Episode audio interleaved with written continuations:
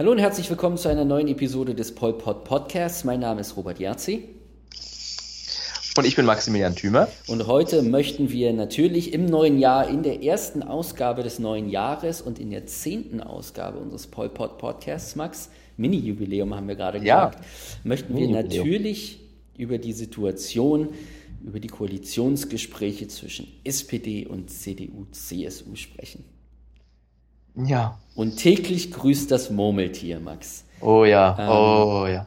Wir, und täglich grüßt das Zombie-Murmeltier. Ja, genau. Es kommt nämlich immer wieder irgendwie wankend aus dem Wandschrank raus und sagt Hallo. Und ja. ähm, im vergangenen Jahr, kann ich mich daran erinnern, haben wir darüber gesprochen und wir waren zornig ob dieser Entwicklung, weil wir uns natürlich bei den äh, Bundestagswahlen so schön zu, zurückerinnern konnten, dass die SPD Rückgrat bewiesen hat, eine ja. ein, einheilige, einhellige Meinung ähm, offeriert hat und gesagt hat, mit uns wird es keine große Koalition geben, wir gehen in die Opposition. Ähnlich wie Reese Witherspoon, die in dem Film damals in die Berge gegangen ist, um sich selbst wiederzufinden. Genau. Monate später keine Berge, keine Wälder, sondern ach naja, wir können ja mal zuhören, was die sagen. Ja, was und aus, ist seither passiert? Wir, aus, wir können ja mal zuhören, was die sagen, ist ja mittlerweile auch schon geworden. Wir sollten das eigentlich tun. Ja. Ja, was, was ist seitdem passiert? Das ist eine gute Frage. Also, ich habe das nochmal rekapituliert. Du hast es ja gerade schon gesagt. Nach der Bundestagswahl hat ja Martin Schulz und eigentlich auch alle Größen der SPD gesagt, nein, wir müssen uns jetzt in der Opposition erneuern und wir dürfen der AfD den Oppositionsvorsitz nicht lassen und deswegen müssen wir in die Opposition gehen.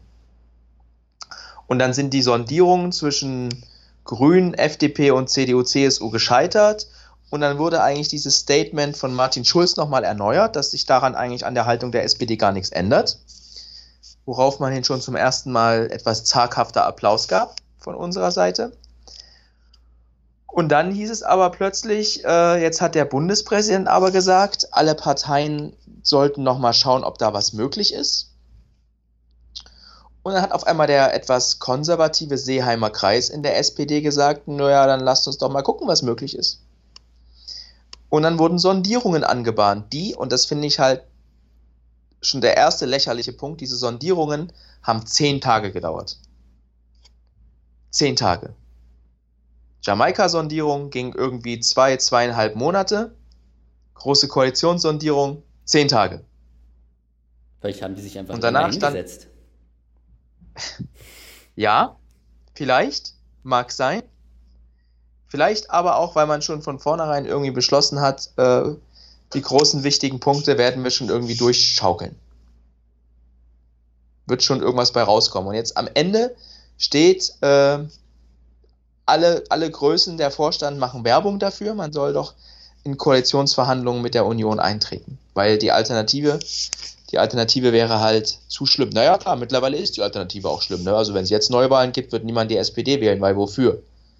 Gibt ja, gibt ja keinen Grund, die SPD zu wählen in der jetzigen Situation. Aber trotzdem, also es wird halt, ähm, es wird einfach, meiner Meinung nach wird es jetzt wirklich nur ein Weiter so geben. All das, was wir die letzten drei Jahre hatten, geht jetzt gemütlich so weiter was extrem gefährlich ist, worüber wir in der Vergangenheit gesprochen haben, ähm, worüber wir allerdings auch nochmal sprechen sollten und auch sprechen müssen angesichts der neuen Entwicklungen. Ne? Ja, also der, der Anlass unseres Podcasts ist ja eigentlich, dass wir uns so ein bisschen gegen den schleichenden Rassismus in unserer Gesellschaft wehren wollen und damit natürlich auch gegen ein politisches Erstarken der AfD. Äh, Im Prinzip müssten wir jetzt täglich einen Podcast machen, um der Sache irgendwie noch gerecht werden zu können weil weitere vier Jahre weiter so sind natürlich die beste Wahlwerbung, die die AfD bekommen kann. Ich hatte gestern oder vorgestern auf Twitter ähm, dank eines äh, anderen Journalisten, der diesen äh, Twitter, die diese Tweetkette äh, weitergeleitet hat oder äh, verteilt hat, ähm, einen, ja, einen sehr interessanten Twitter-Thread gelesen, der mir nochmal aufgezeigt hat, ähm, wie die Entwicklung oder wie gefährlich die Entwicklungen in unserem Land gerade sind. Und ähm, der Fokus dieses, dieses äh, Tweet-Threads war eigentlich eher auf die USA gerichtet, ähm, aber kann überall angepasst und ähm, angewendet werden. Und zwar, dass äh, per se extreme Parteien, ähm, extrem linke oder vor allen Dingen extrem rechte Parteien, populistische Parteien ja eigentlich aus sich heraus niemals stark werden. Ja. Sondern der Grund äh, für ein Erstarken der Parteien ist ein, äh, schwache, ein schwaches demokratisches politisches System, ähm, was es vermissen lässt, mit der Bevölkerung zu reden, also richtig zu kommunizieren und sie ins Boot zu holen. Über die genau. Zeit äh, verlieren die Menschen an äh, Vertrauen und ähm, fallen dann natürlich in die Arme der Nepperschlepper Bauernfänger. Und dieser Thread war halt so Aug ja, augenöffnend äh, für mich, weil du die USA oder äh, jedes andere Land äh, hättest ersetzen können mit Deutschland. Und ja. ähm, was, was mir halt dabei nicht, nicht klar wird und wo wir halt auch immer den Kopf geschüttelt haben, auch wenn wir natürlich nicht in der Situation sind und es ist halt immer so ein bisschen Monday Morning Quarterback, was wir halt betreiben, weil wir natürlich auch nicht die Entscheidungen treffen müssen. Aber was, was für mich halt so so nicht nachvollziehbar ist, dass aus den Politikern, die ja in ihrer Reihenform ja Volksvertreter sein sollen, ähm, mittlerweile Machtmenschen und, und Karrieremenschen geworden sind. Und ähm, dass dieses gesamte Umfeld ähm, ein, ein, eine, politi eine politische Landschaft geschaffen hat, bei der es halt wirklich nur noch um ähm, das Einhalten oder das Halten, Festhalten an der Macht ist, beziehungsweise äh, bestimmte Vorteile für sich zu nutzen. Ähm, und das ist mittlerweile, resultiert das, und das, das wird deutlich, in, ähm, in, ja, in einer Situation, wie wir sie jetzt in den USA eigentlich schon haben ähm, und wie sie woanders ähm, peu à peu halt auch eintritt. Und ähm, wir sind davor nicht gefeilt, nur weil wir eine Vergangenheit besitzen, ähm, die uns äh, immer wieder vor Augen führt, äh, wie schlimm Dinge werden können. Das bedeutet allerdings nicht, dass sich die Historie nicht wiederholen kann. Das sehe ich absolut so wie du. Und wenn wir da jetzt gleich mal reinspringen und in das Kernanliegen der CSU bei den Sondierungen, das war ja ähm, die Begrenzung des Zuzugs. Also, Entschuldigung, einmal eine Obergrenze für Migration und dann natürlich auch den Zuzug von Familienmitgliedern zu begrenzen. Und wenn wir uns jetzt anschauen, dass das halt so eine lockere Obergrenze zwischen 180 bis 220.000 Menschen pro Jahr festgesetzt wurde, in den Sondierungsgesprächen kann man natürlich sagen, hey, das ist ja eine Menge Geld, äh, eine Menge Flüchtlinge und das ist ja im Prinzip auch der Schnitt von den Menschen, die in den letzten Jahren gekommen sind. Aber was man dazu fügen muss, ist einfach die Tatsache, dass in diesen maximal 220.000 auch Flüchtlinge drin sind und äh, Arbeitsmigranten und Leute, die auch mit, ähm, mit einer Einreiseerlaubnis, mit einem Aufenthaltstitel kommen. Auch die sind da eingerechnet. Also der gesamte Zuzug nach Deutschland außerhalb der Europäischen Union soll ab sofort auf 180 bis 220.000 pro Jahr begrenzt werden. Das ist also eine restriktive Einwanderungspolitik, wie wir sie eigentlich seit der Wiedervereinigung noch nicht erlebt haben. Also, das ist konservative Politik hoch neun. Und die wird natürlich äh, die Ressentiments, die es in der Bevölkerung gibt, quasi beschwichtigen, also macht quasi AfD-Politik. Trotzdem wird es der AfD immer noch gelingen zu sagen, ja, aber die 220.000, die sorgen ja auch schon für riesige Probleme und für Kriminalität und die gehen an unsere Frauen und so weiter und so fort. Also das Problem wird halt, das ist halt dieser alte konservative Fehler. Wir machen einfach die Politik, die die Leute von den Rechten wollen, dann müssen sie die Rechten nicht wählen. Aber das funktioniert halt einfach nicht. Nee. Es funktioniert nicht, es wird auch diesmal nicht funktionieren. Hinzu kommen halt noch so eine Sachen wie den Familienzuzug für Leute, die halt nur subsidiär, also die halt nur indirekt geschützt sind, weil sie keinen Flüchtlingsstatus mehr haben. Den will man jetzt wieder erlauben ab März, aber auf 1000 Menschen pro Monat begrenzen. Was also auch wieder bedeutet, da kommen halt, da werden Familien gar nicht wirklich zusammengeführt, ja. Das gibt dann ein paar, ähm, paar Familien, die zusammenkommen auf dem gesamten Bundesgebiet. Und etwas, was auch an die Menschenrechte geht, ist, dass die Residenzpflicht wieder eingeführt werden soll. Das heißt, wenn du dich irgendwo um Asyl bewirbst in Deutschland, in irgendeinem Bundesland, in einer Gemeinde, dann darfst du, solange dein Verfahren läuft, diese Gemeinde nicht verlassen. Und wir alle wissen, dass so ein Asylbewerbungsverfahren bis zu anderthalb Jahren dauern darf. also du, du bist halt in deiner Freiheit eingeschränkt einfach. Und das sind halt alles so Punkte, wo ich mir denke, das ist ja jetzt schon AfD-Politik, also fast besser geht's ja gar nicht. Und, und das, das halt ist übrigens auch meiner Meinung nach und der Meinung vieler Politikwissenschaftler und, und Rechtswissenschaftler nicht konform mit der äh, UN-Flüchtlingskonvention. Weil es darf keine Obergrenze für Flüchtlinge geben, was Angela Merkel bisher auch immer betont hat. Jetzt nicht mehr.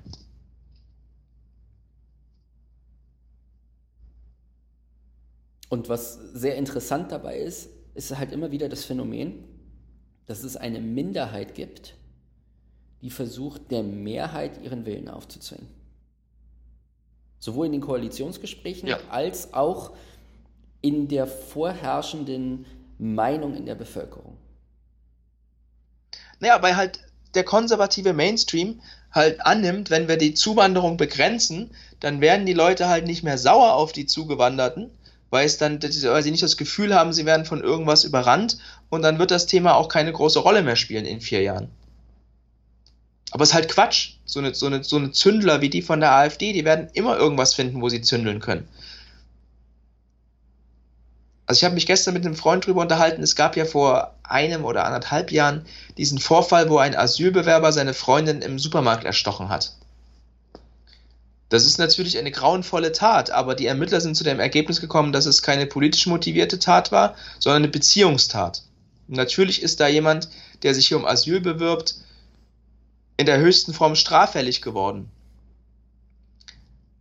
Aber wie gesagt, also es sind halt auch Menschen, natürlich werden von denen auch einige straffällig.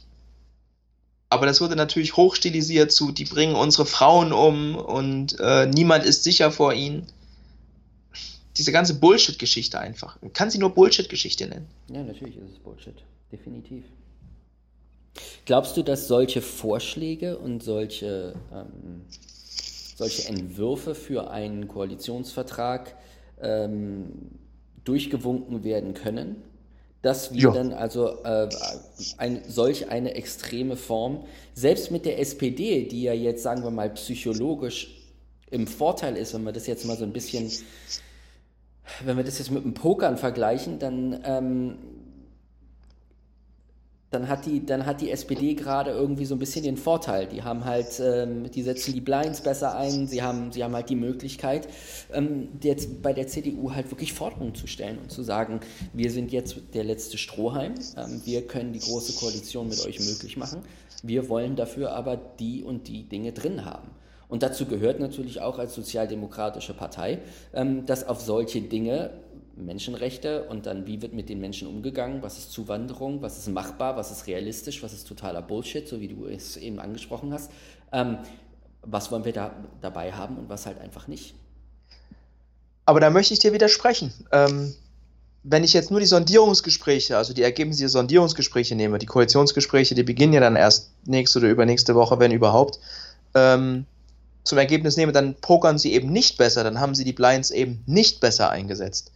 In Sachen Zuwanderung hat sich halt die CSU mit ihren Kernanliegen Familienzuzug begrenzen, Obergrenze schaffen im Prinzip komplett durchgesetzt, während die SPD, die ja schon seit vielen Jahrzehnten ein Zuwanderungsgesetz fordert, das fordert, das halt jede Art von Zuwanderung regelt, also auch die, die wir brauchen in Fachkräftebereichen, wo wir nicht genügend Nachwuchs haben und so weiter und so fort, das ist das Einzige, was die SPD dem entgegenzusetzen hat. Wir müssen ein Zuwanderungsgesetz machen. Aber ganz ehrlich, ein Zuwanderungsgesetz, das eine Höchstgrenze für Zuwanderung drin hat und Familienzuzug eng begrenzt, das kann keine sozialdemokratische Handschrift tragen. Das ist unmöglich. Und deswegen hat sie da sich an der Stelle äh, komplett wegpokern lassen, wenn du so willst. Wenn das dann alles im Koalitionsvertrag so steht, aber davon müssen wir jetzt erstmal ausgehen. Was ich nicht verstehe und was ich ja gern mache, ist, dass ich immer einen Schritt zurückgehe und mir das halt so ein bisschen zwischenmenschlich oder vom Faktor Mensch her oder von, von ähm, ja, einfach von normalen menschlichen Entscheidungen an, äh, mir anschaue. Warum war die SPD kurzzeitig nach der Bundestagswahl so populär? Weil sie jetzt mal, weil sie Rückgrat bewiesen hat, gesagt hat, wir können nicht so weitermachen wie bisher. Ja. Weil sie sich für eine Richtung, für eine Marschrichtung entschieden hat und weil die Leute das Gefühl hatten, okay, ähm, darauf können wir jetzt vertrauen. Das ist jetzt wieder etwas, worauf wir vertrauen können und wenn äh, und, und in die Richtung geht die SPD. Jetzt gab es das Ganze hin und her, Sondierungsgespräche und große Koalition. Natürlich gibt es doch auch einige Leute, die abwandern werden, wenn es die große Koalition gibt, beziehungsweise wenn Koalitionsgespräche dann stattfinden.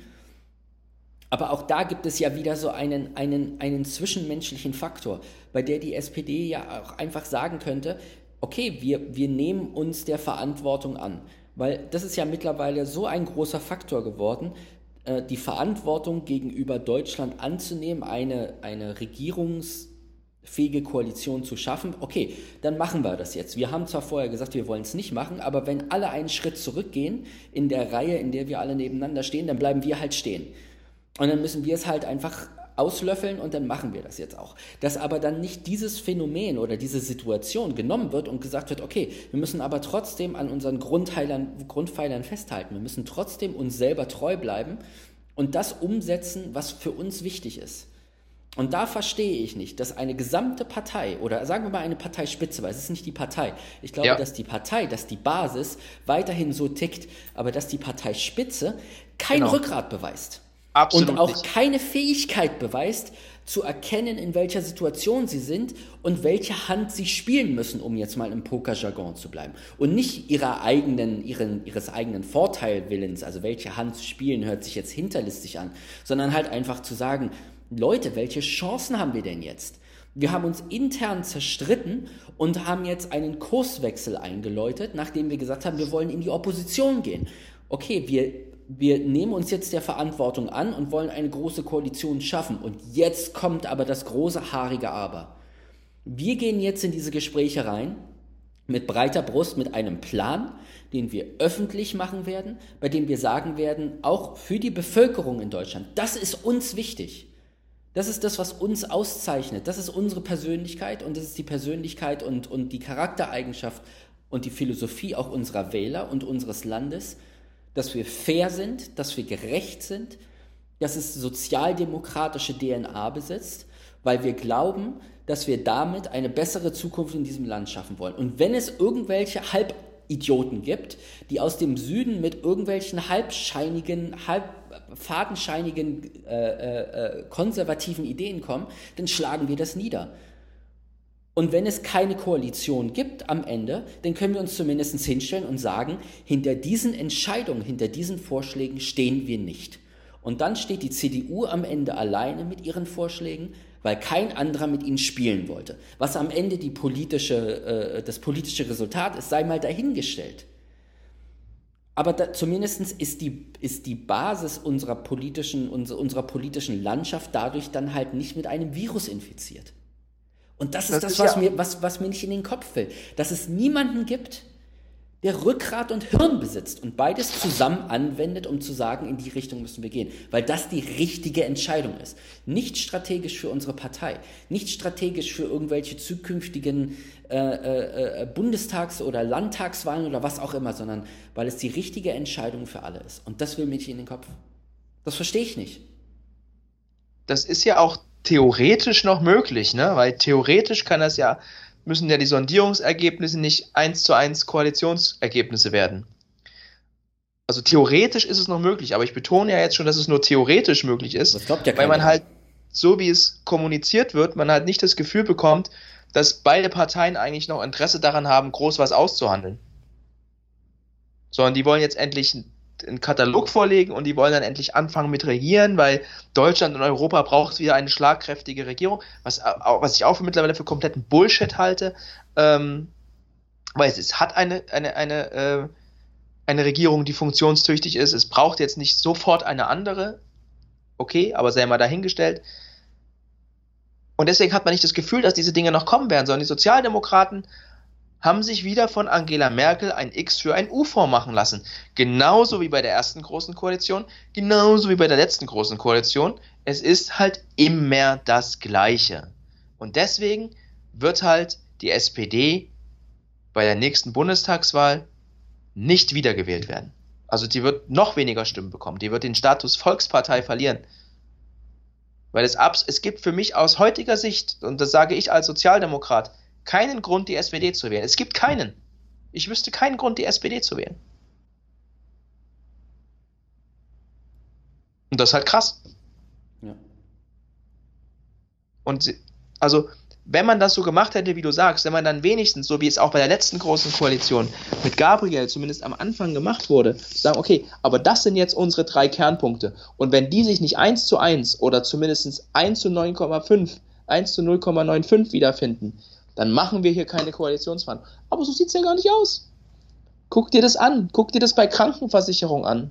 Also aus, wir fordern unbedingt eine Bürgerversicherung, ist geworden, die Arbeitgeber sollen sich auch an den Zusatzleistungen beteiligen. Ha, ist jetzt aber ein weiter Weg. Also das ist die SPD-Forderung in den Sondierungsgesprächen zum Thema Krankenversicherung. Den Wahlkampf haben sie geführt, sie wollen eine Bürgerversicherung schaffen, sie wollen mehr Gerechtigkeit im, im Gesundheitswesen. Und das Einzige, was davon übrig geblieben ist, Arbeitgeber sollen sich an gesetzlichen Zusatzleistungen beteiligen. Huh. Und das sind alles so Punkte, die du gerade ansprichst, die ja faktisch sind, bei der ich das Gefühl habe, dass die SPD nicht weiß, wie wichtig sie eigentlich als Zünglein an der Waage in diesem Land ist, wenn es um Entscheidungen geht, die Menschen betreffen. Sozialdemokratie.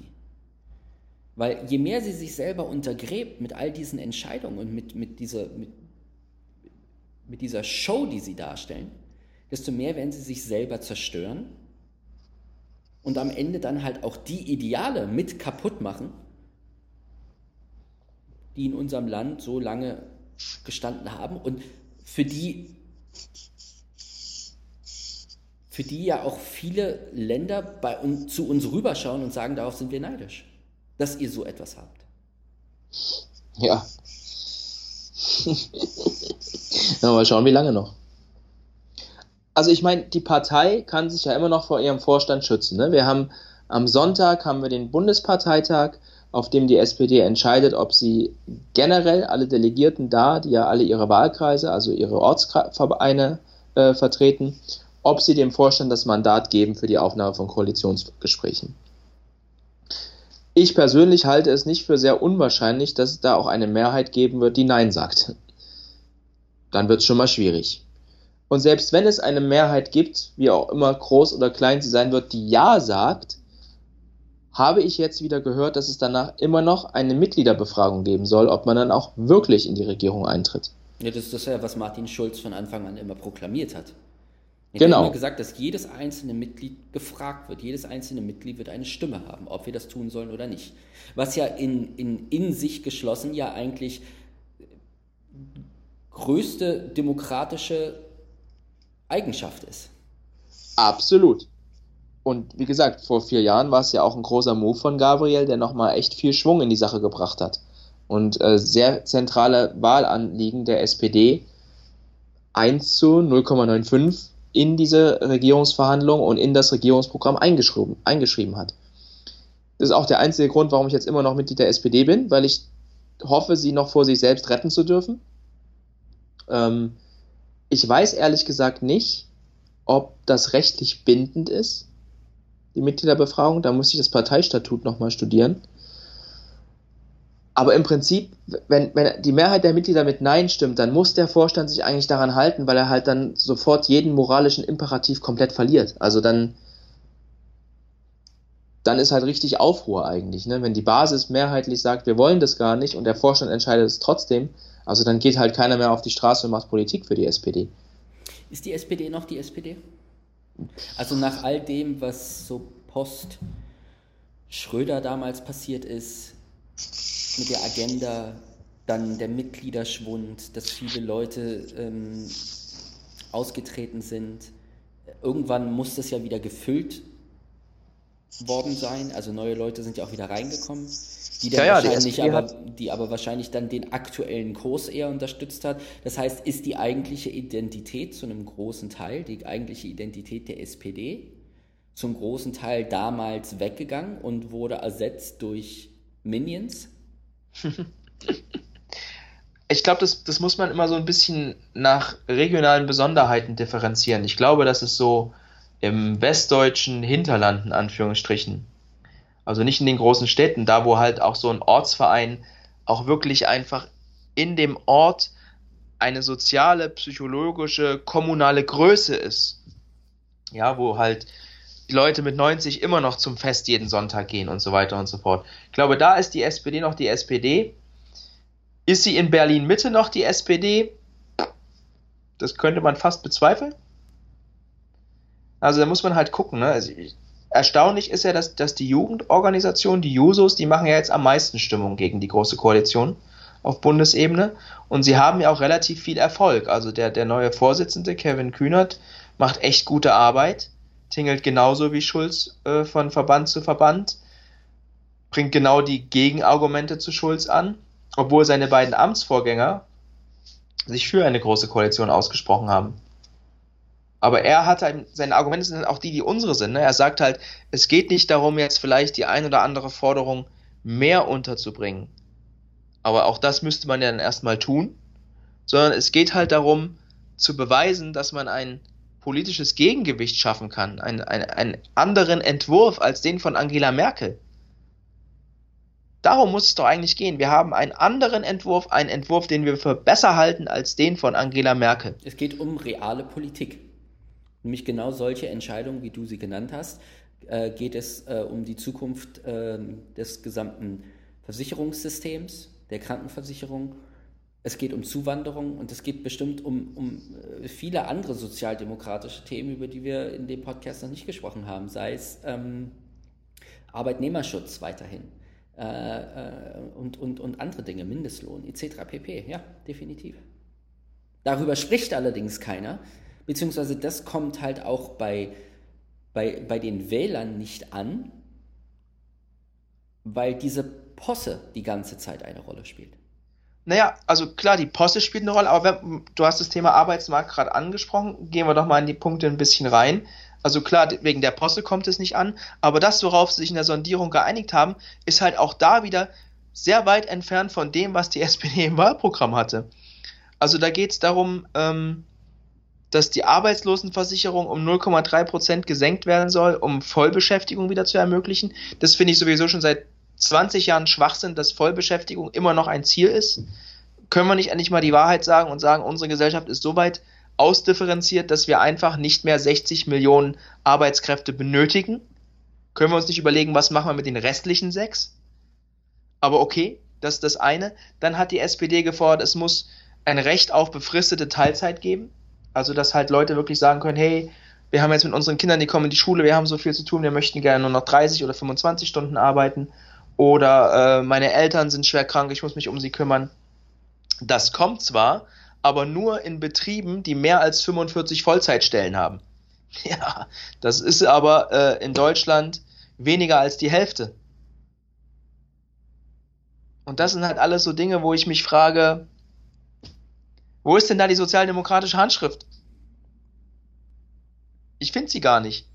Deswegen, deswegen finde ich es halt auch hohn, wenn Schulz oder auch Nahles oder wer auch immer sagt, das ist ein gutes Ergebnis. Ja, für wen denn?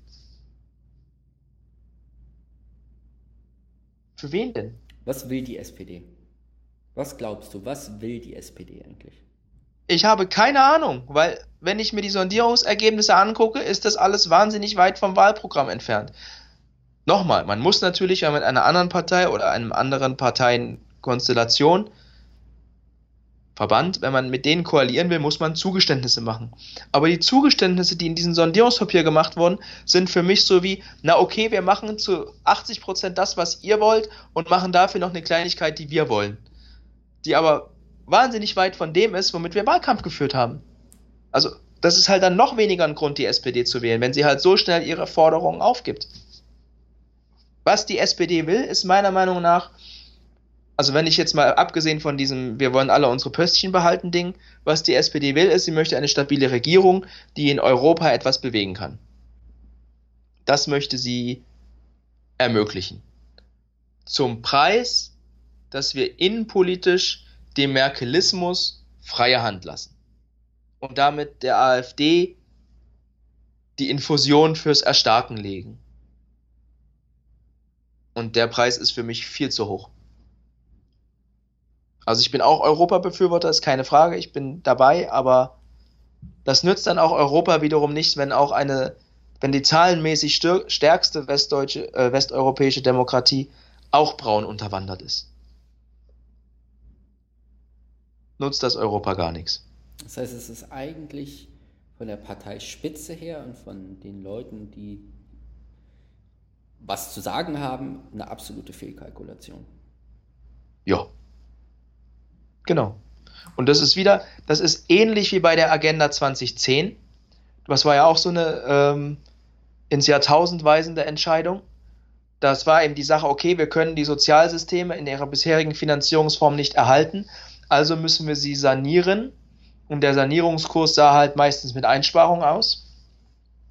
Und dann konnte sich die Wirtschaft erholen, hat aber den, den Rückfluss in die Sozialsysteme eigentlich nie wieder gemacht, weil dann die Union am Drücker war und die SPD war nicht in der Lage, den Ruhm einzuheimsen für die Sanierung der Kassen. Den hat auch die Union eingeheimst, obwohl sie es gar nicht getan haben und dagegen waren.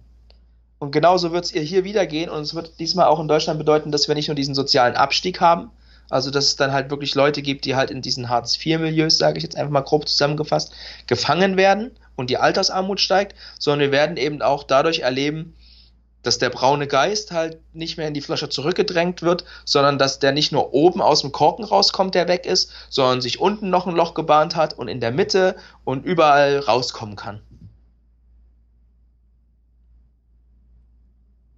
Davon bin ich fest überzeugt und das ist ähm, sehr traurig und das lässt sich wahrscheinlich nur verhindern, wenn wir als Zivilgesellschaft, wenn jeder Mensch für sich dagegen arbeitet. Aber das politische System hat den Kampf offensichtlich komplett aufgegeben. Und niemand lernt aus der Historie. Ja, das wollte ich auch gerade sagen. Und es ist halt irgendwie wieder Weimar all over again. Ne? Da hat das politische System den Kampf gegen die Nationalsozialisten auch aufgegeben. Das ist halt, ja, ja, anscheinend muss halt alle 100 Jahre alles wiederkommen. Ja, vielleicht ist es genau das. Ich will es halt nur nicht erleben. Nee, das ist richtig. Also es, es wird halt, halt wirklich schlecht, ne, wenn man die anderen Sachen liest. Steuern ist für mich auch so ein Thema. Es soll keine Steuererhöhung geben. Und es wird auch keine Erhöhung des Spitzensteuersatzes geben, den die SPD von 42 auf 45 wollte. Wird es nicht geben. Und dann, dann haben, haben konservative Wirtschaftsvertreter gesagt, im, im Radio habe ich ein Interview gehört und da bin ich ausgerastet. Ich habe hier rumgeschrien. Meine Frau musste mich beruhigen. Die haben halt echt gesagt, als diese Sondierungsergebnisse noch nicht feststanden, ja, die SPD ist ja für eine Erhöhung des Spitzensteuersatzes und das trifft dann den einfachen Handwerksmeister, der einen Betrieb hat und mit 60.000 im Jahr nach Hause geht der muss dann 3% mehr Steuern zahlen. Wo ich dachte, das ist doch eine ausgewiesene Lüge. Genau um den geht's doch nicht. Es geht doch nicht um jemanden, der 60.000 Jahresverdienst hat. Es geht um jemanden, der das Doppelte, das Dreifache als Jahresverdienst hat. Der soll mehr Steuern zahlen. Und es widerspricht keiner. Der kann das einfach so behaupten. Wer hatte das behauptet? Ich habe den Namen vergessen. Es muss irgendwie der, der Vorsitzende stellvertretende Vorsitzende vom Verband der deutschen Wirtschaft gewesen sein. Also er hatte per se kein, kein parteipolitisches Amt. Aber es schlug halt genau in diese Kerbe, wo ich dachte, nee, es geht eben nicht um den Handwerksmeister, der mit 60.000 im Jahr nach Hause geht. Ja. Wie wahrscheinlich ist es, dass bei einer Abstimmung ähm, ein, ein hauchdünnes Nein zustande kommt? Weil wir, wir kennen ja, ich meine, äh, auch da wiederholt sich ja äh, die Historie immer wieder und wir kennen ja den Charakter ähm, der Politik. Wir haben es in den USA mehrmals gesehen. Da wird dann oft gesagt, nein, ich kann dafür nicht stimmen, nein, ich kann dafür nicht stimmen. Und wenn dann irgendwann die Pistole auf die Brust gesetzt wird, kommt das Ja. Ähm, ähnlich können wir uns das ja dann auch bei der Abstimmung innerhalb der SPD vorstellen. Da wird dann zuerst gesagt Nein Und wenn es dann halt irgendwelche Zugeständnisse gibt, dann werden irgendwelche Versprechungen gemacht für regionale Aufbesserung, für was auch immer. Ja. Da wird dann irgendein Geldbeutel geöffnet und auf einmal kommt das Jahr raus. Wird das wahrscheinlich auch wieder der Fall sein? Also es ist gut möglich. Ne? Also bei dem Parteitag könnte ich mir vorstellen, dass noch ein hauchdünnes Jahr rauskommt, weil da halt dann auch die, die, die mittleren Funktionäre echt Werbung dafür machen, weil sie sich halt auch ein, ein Stückchen vom Kuchen erhoffen. Letztes Mal bei der Mitgliederbefragung bin ich ja auch umgeschwenkt. Ich wollte ja eigentlich schon beim letzten Mal mit Nein stimmen. Und dann habe ich den Koalitionsvertrag, den Entwurf gelesen und habe halt gesehen, okay, zentrale Anliegen der SPD werden umgesetzt. Und dann habe ich mir gedacht, okay, wofür machst du Wahlkampf? Wofür willst du Regierungsverantwortung haben? Du willst sie dafür haben, um die Dinge, die du für richtig hältst oder die du als Partei richtig hältst, umzusetzen. Das habe ich in dem alten Koalitionsvertrag wiedergefunden. Auch ich habe mich, wie so alle anderen, auch getäuscht. Die Dinge waren dann eben abgehandelt und danach wurde nur noch gemerkelt.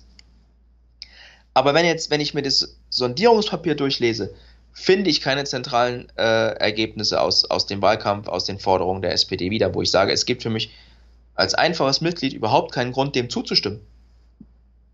Und deswegen habe ich die große Hoffnung, dass es viele Mitglieder genauso sehen wie ich und halt, wenn das Koalitionspapier genauso aussieht wie das Sondierungspapier, dann halt sagen, ja, wofür denn das Ganze? Warum sollen wir denn unseren politischen Erfolg über die nächsten Jahrzehnte aufgeben für dieses Häufchen Merkelismus? Wie wird der Fahrplan jetzt in den kommenden Wochen aussehen? Welche ähm, Termine wird es geben und was sind die nächsten Schritte? Die, die, nächsten Schritte sind eigentlich relativ klar. Wie gesagt, am Sonntag ist der äh, Bundesparteitag der SPD. Da wird es dann ein Ergebnis geben, ob Koalitionsverhandlungen mit der Union aufgenommen werden sollen oder nicht. Und dann wird eigentlich auch schon zur Mitte oder Ende nächster Woche werden diese Koalitionsverhandlungen dann aufgenommen, weil die CDU und die CSU, die machen ja keine Parteitage dafür, da beschließt das der Vorstand einfach. Ähm, da steht also schon das Ergebnis fest. Und dann würde es sofort mit den Koalitionsverhandlungen losgehen.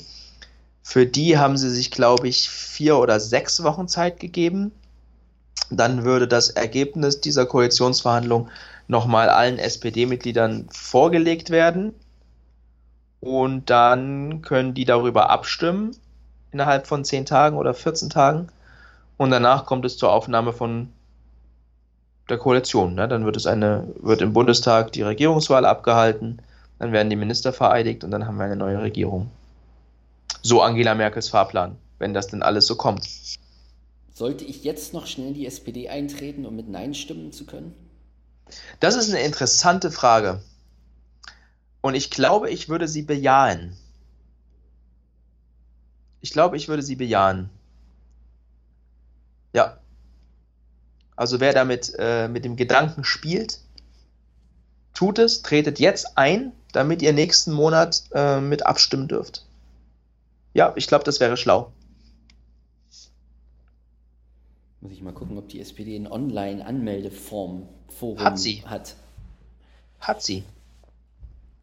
Sie wollen ja dann auch gleich mein Geld haben, wahrscheinlich. Ne? Richtig. äh, letzte Frage und dann beschließen wir äh, diesen Podcast. Was ist mit Martin Schulz passiert?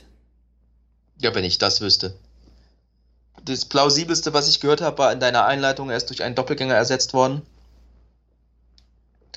Ich habe keine Ahnung. Also er hat ja auch, er hat ja auch diesen, diesen, ich sage jetzt mal ein bisschen flapsig, diesen Volkstribun, der die SPD wieder zu ihren alten Werten aus den 60er und 70er Jahren zurückführt, hat er ja nicht nur gemimt, er hat ihn ja wirklich verkörpert. Und er hat ja auch dann gesagt, wir sind für konservative Politik nicht zu haben und wir wollen auch einen Politikwechsel. Und urplötzlich, nachdem der Seeheimer Kreis gesagt hat, na, wir müssten vielleicht doch mal zuhören, sagt auch Martin Schulz, na, wir müssen vielleicht doch mal zuhören. Ich weiß nicht, was da passiert ist, ob die irgendwas gegen ihn in der Hand haben, ob es irgendwelche Absprachen gibt, dass er Außenminister wird oder Europa-Sondergesandter oder Kommissionspräsident. Ich habe keine Ahnung. Ich habe keine Ahnung, was aus ihm geworden ist. Oder ob er einfach gar keine Macht mehr hat und nur noch andere in der Partei wirklich das Sagen haben. Es wurde ja auch gesagt, als es darum ging, nach der Bundestagswahl, bevor es um in die Sondierung mit der Union ging, ging es ja darum, den Fraktionsvorsitz zu besetzen. Und da wurde ja aus seinem Umfeld kolportiert, dass er das eigentlich gerne machen würde. Und da haben dann auch Stimmen das verhindert. Und dann wurde ja die, die Lösung gefunden, es müssen auch mehr Frauen äh, sichtbar werden, weswegen Andrea Nahles es dann bekommen hat. Aber vielleicht hat er einfach die Macht im Machtzentrum verloren und läuft dem nur noch hinterher. Wäre es denn aber nicht trotzdem das Richtige, mit seinem Herzen zu sprechen? Ja, natürlich. Natürlich. Also wenn du untergehst, dann gehst du mit wehenden Fahnen unter. Natürlich. Und es ist auch, also mittlerweile ist auch, selbst wenn das mit der großen Koalition für die SPD gut gehen sollte, was ich beim besten Willen mir nicht vorstellen kann, dann ist eigentlich auch klar, dass in vier Jahren der Kanzlerkandidat nie im Leben Martin Schulz heißen kann. Das ist gar nicht mehr möglich. Also seine eigene Karriere ist da eigentlich jetzt schon mit einer Obergrenze versehen. Nein, aber das war ja, klar, aber das war ja, das war ja eigentlich auch klar nach der vergangenen Bundestagswahl. Aber seine Aufgabe hatte sich ja in dem Kontext ja auch verändert. Er war ja auf einmal der Anführer der Resistance sozusagen, weißt du? Also er hat ja ähm, wie, und wir haben uns ja auch darüber unterhalten und ich kann mich daran erinnern, dass da eigentlich ein sehr wohliges Gefühl im Magen dabei war, zu wissen, dass man Martin Schulz auf seiner Seite hat, der im Bundes-, also im Wahlkampf natürlich ab und zu auch ein bisschen flapsig und grobklotzig daherkam, ähm, was im, in einer Oppositionsarbeit allerdings schon gern gesehen wird, weil er dann halt auch mal einer ist, der mit der breiten Faust mit dem Mang schlägt ja. ähm, und dann für die Werte auch eintritt, die er selber äh, verinnerlicht und die die Partei halt auch weiterhin besitzt. Deswegen war seine Aufgabe so als, als Anführer der Opposition, der einen auch immer wieder daran erinnert, was richtig und wichtig ist, ja durchaus eine, eine schöne Vision. Aber auch das ist ja jetzt ad acta gelegt. Weil selbst wenn es, also wenn wir mal weiterspinnen, selbst wenn die SPD und die Basis ihre Macht ausübt und sagt, es gibt ein Nein und es gibt Neuwahlen, selbst da hat ein Martin Schulz dann mittlerweile keine Rolle mehr. Er hat sich selber nee. untergraben. Er hat ja. sich selber zerstört. Ja. Weil niemand weiterhin an ihn glauben wird. Der Glaube nee. war da als der bärbeißige Oppositionsführer, der immer wieder Sozial- und Demokratie rausschreit und sagt, ja. konservative Pat äh, Politik mit uns nicht. Und an den konnte man glauben. Der war vielleicht ab und zu mal ein bisschen unbequem oder war halt nicht äh, polished genug. Aber dem, dem konntest du zumindest vertrauen. Der ist jetzt weg. Ja. Und dahinter genau. steht auch keiner. Da ist auch keiner, bei dem du sagst, naja, dann ist es halt irgendwie der Nächste oder dann ist es zumindest der. Da, da, ist, da ist halt niemand. Ja, richtig. Aber da wird auch keiner mehr sein müssen, weil ich glaube, die SPD kann sich es auch in vier Jahren sparen, einen Kanzlerkandidaten aufzustellen.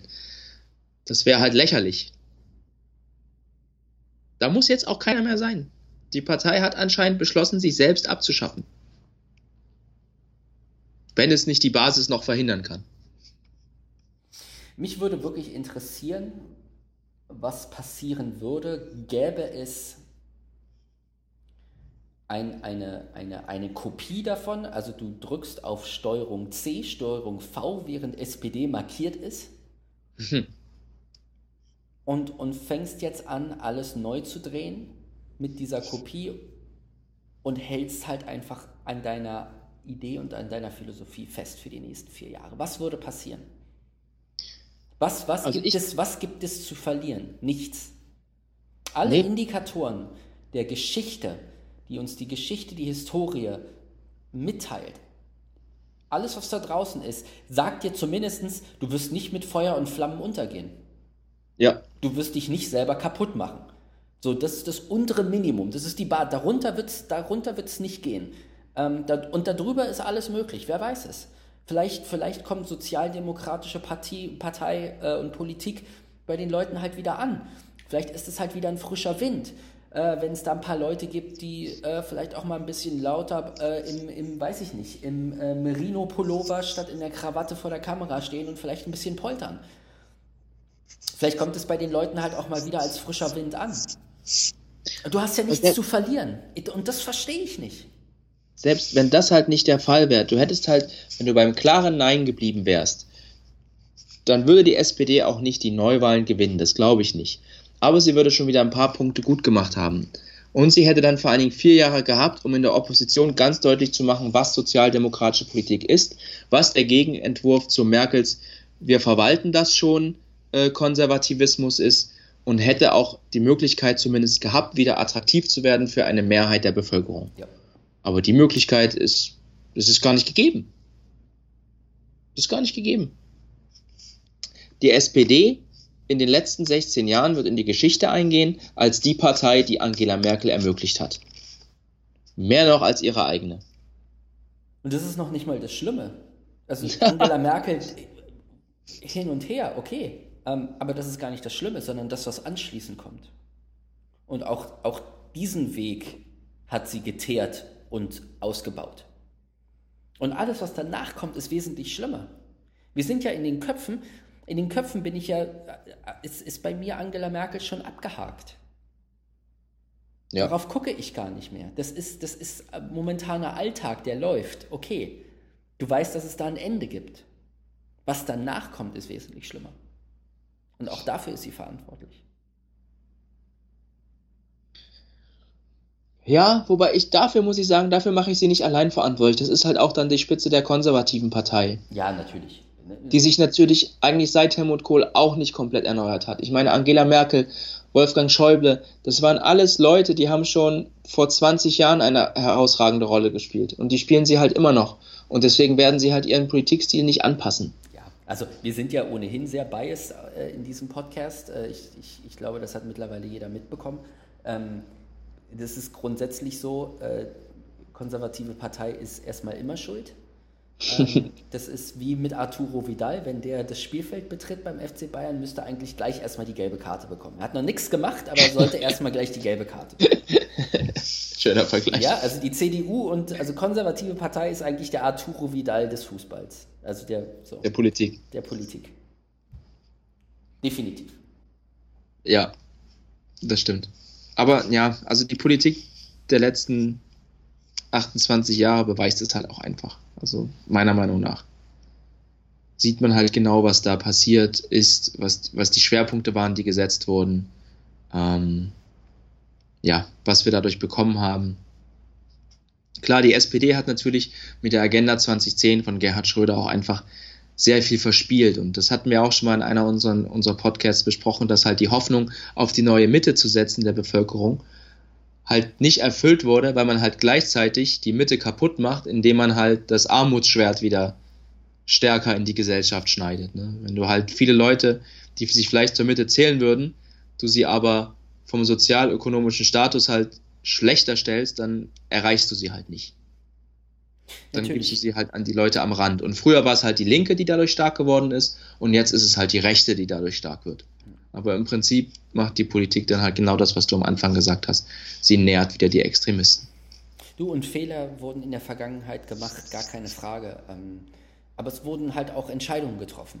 Es wurde eine Entscheidung getroffen und ähm, dann wurde die Suppe ausgelöffelt. Und das hat jetzt aber nichts mit der aktuellen Situation zu tun. Ne? Und das ist halt, ähm, jetzt steht wieder eine Entscheidung an. Und äh, wieder einen ähnlichen Fehler zu begehen, ist, ist, ist, meines Erachtens nach aus der Vergangenheit nicht zu lernen, ist, will mir nicht in den Kopf gehen. Was ich mir vorhin auch gefragt habe, wenn, wenn der Christian Lindner erkennt, dass man mit Merkel keinen Blumentopf gewinnt, warum glaubt dann die SPD, sie würde es tun? Ja, der steht auf einmal als Genius da. Ja. Ja. In dieser Welt leben wir. Christian ja. Lindner Genie. Vielleicht ist ja Christian Lindner der, der Angela Merkel beerben wird.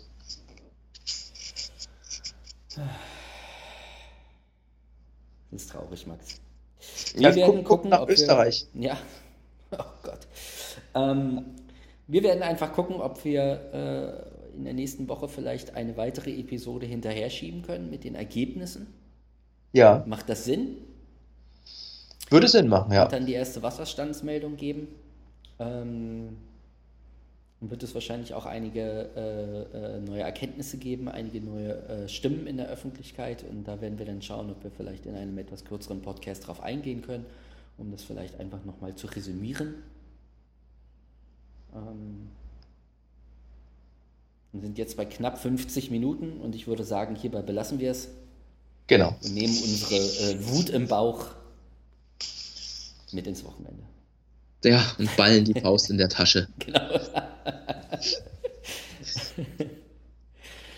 Vielen Dank fürs Einschalten, vielen Dank fürs Herunterladen. Ähm, was ich zu Beginn des Podcasts äh, vermisst habe zu sagen, ist, dass Max und ich diesmal nicht an einem Ort zusammensitzen, sondern wir sind weit voneinander entfernt. Deswegen müssen wir die moderne Technologie nutzen, um uns aufzunehmen und äh, in das weite Internet zurückzuspulen. Also wenn irgendjemand merkt, dass die Aufnahmequalität hier und da vielleicht ab und zu ein bisschen hakt oder wir anders uns anhören als sonst, es liegt halt einfach daran, dass wir nicht zusammensitzen leider und äh, unseren Podcast aufnehmen können, sondern an zwei unterschiedlichen Orten. Ähm, ich hoffe, dass es äh, von der Qualität nicht äh, allzu abschwächt und ähm, alle da draußen, die den Podcast herunterladen und anhören, trotzdem Spaß dabei hatten. Gibt es noch irgendwas zu sagen, Max? Schreibt uns eure Wut auf Twitter. Ja. Wir twittern sie dann gleich an das Twitter-Handle von Angela Merkel weiter. Genau, mit dem flammenden Schwert dahinter. Genau. Max, vielen Dank für deine Zeit, vielen Dank fürs Einschalten und Herunterladen und wir hoffen mal, dass wir in der nächsten Woche wieder sprechen können. Das tun wir. Ein schönes Wochenende. Ein schönes Wochenende. Ciao.